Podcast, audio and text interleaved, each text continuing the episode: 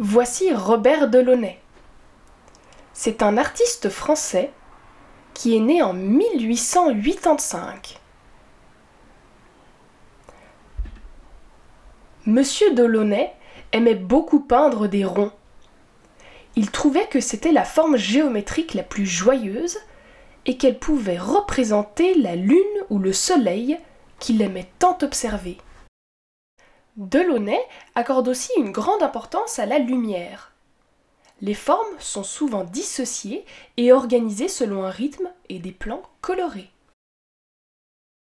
Regardons désormais ce qu'est un rond. En géométrie, nous appelons cela un cercle.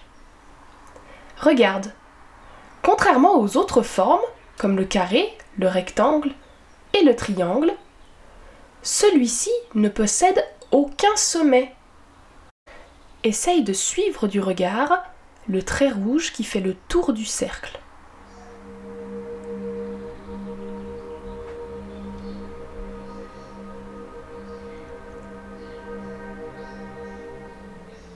Et voilà, tu as fait tout le tour.